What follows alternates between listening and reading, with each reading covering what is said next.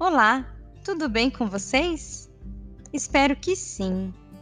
Com o intuito de valorizar a cultura afro-brasileira neste mês de novembro e conhecer um pouco das nossas origens africanas, vamos ouvir algumas histórias africanas. A mulher e a hiena. Um homem tinha duas esposas.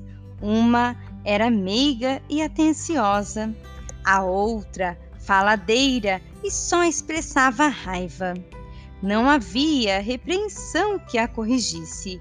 E, por fim, ele decidiu abandonar a mulher num bosque junto com as hienas. Ali, a tagarela construiu uma pequena cabana, na qual uma hiena se instalou como dona da casa.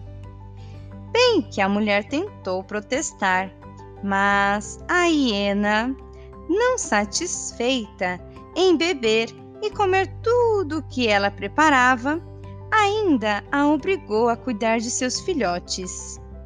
Ora, num dia em que a hiena ordenara que preparasse a refeição, a mulher pegou os filhotes e jogou na água fervente.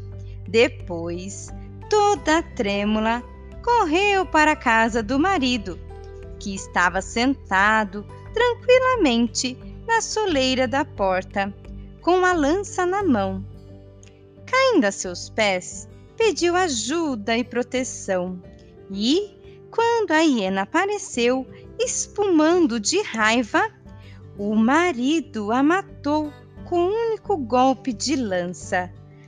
A mulher faladeira aprendeu a lição, pois a partir desse dia foi a alegria e o contentamento de todos.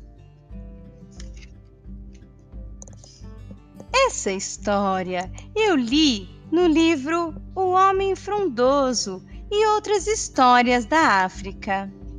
Esse e outros contos foram reunidos no livro por Claude Blum, da editora Companhia das Letrinhas.